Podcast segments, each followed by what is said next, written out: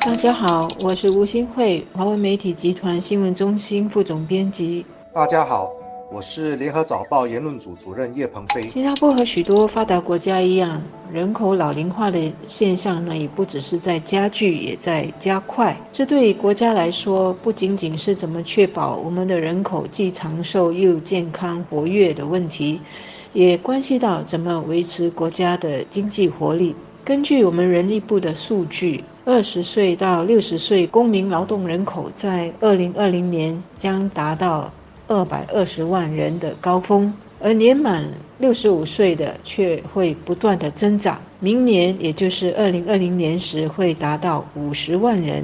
到了二零三零年时，再增加到九十万人。可以想象，这个已经满六十五岁的九十万人口，如果都退休，都不从事某种经济生产，新加坡的经济活力会怎么受影响？所以，让年长者继续保持身心健康活跃，能够继续安心和开心工作，已经不只是一个选择，而更是一个社会的需要了。现在，我国的法定退休年龄是六十二岁。雇主也必须给员工延长工作的机会，直到六十七岁。联合早报报道说，副总理兼经济及社会政策统筹部长尚达曼曾经说过，我国迟早要废除退休年龄这个做法。生老病死是人生的自然现象，社会经济的发展加上医药科技的发达，让人的寿命越来越长。以前说人生七十古来稀，现在八十岁还健步如飞的，已经不是什么稀奇的现象。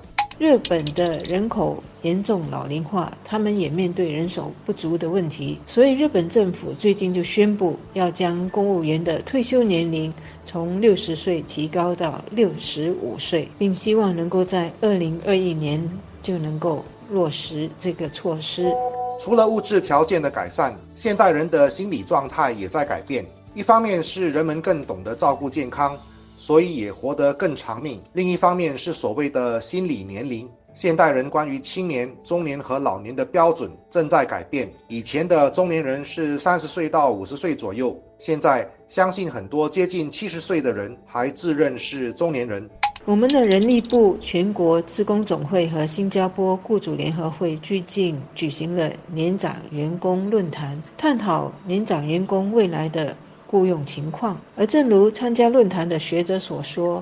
要确保年长员工可以继续工作，已不只是设立或一再延长法定退休年龄就可以解决。整体的社会呢，还需要对老人的观念要有所改变。为了保护年长员工的利益，劳资政三方规定，在延长退休年龄的时候，可以适当减少年长员工的薪水。这主要是从劳动市场的角度看问题。如果放大来看，延长甚至取消退休年龄，其实有更大的社会意义。这个改变呢，也应该包括怎么定义和评估年长员工的表现。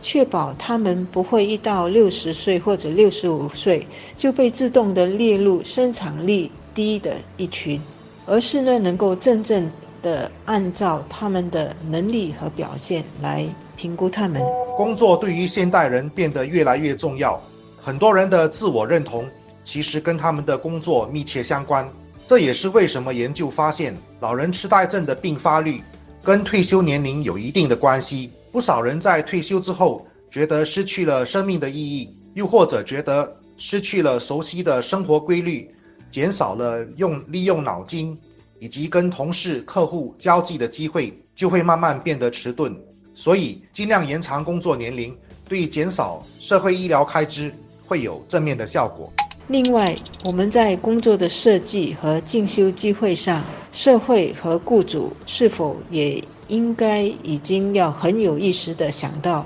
银发族员工的需要。如果公司的人事部能够提早为即将步入六十岁或六十五岁的员工做好他们的职场规划，帮助他们调组或转型上能够就逐步的安排，包括给予他们专业或技能上的进修和提升。